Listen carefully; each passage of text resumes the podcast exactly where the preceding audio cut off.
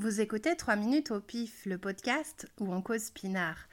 Cette semaine, on va parler vendange et rassurez-vous, c'est pas le JT de Jean-Pierre Pernaud ici, donc je ne vais pas vous faire l'injure de vous parler du raisin à maturité, de cette maturité qu'on va notamment contrôler et mesurer avec le mustimètre. Je ne vais pas vous parler non plus de l'équilibre juste qu'il faut obtenir entre acidité, sucre, coloration des baies et maturité des tanins. Je ne vais pas vous réexpliquer que la date des vendanges est fixée par les interprofessions et qu'ensuite, à partir de là, c'est à chaque vigneron ou chaque vigneronne de fixer lui-même une date de récolte selon ce qu'il veut obtenir comme vin et la maturité de ses parcelles. Et puis, je vous ferai grâce de l'image du vendangeur courbé avec son sécateur flambant neuf et brandissant une grosse grappe. Non, moi, ce qui m'intéresse, c'est comment les vignerons et vigneronnes les vivent de l'intérieur, ces vendanges. Alors pour beaucoup, elles ont été rapides, particulières sans aucun doute, compliquées, triées, parfois tristes à cause des gelées et des grêles qui ont fait beaucoup de dégâts. Elles ont demandé de l'obstination et de la solidarité on pense à ces vignerons et vigneronnes qui ont tout perdu ou presque et qui ont pu compter sur les copains pour avoir un peu de raisin et sortir un peu de vin de ce foutu millésime 2017.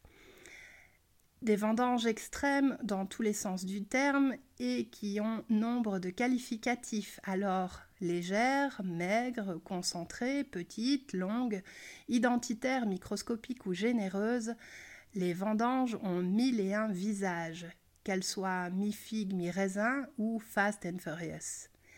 Millésime d'enfer, laconique ou d'exception, 2017 restera probablement dans les mémoires.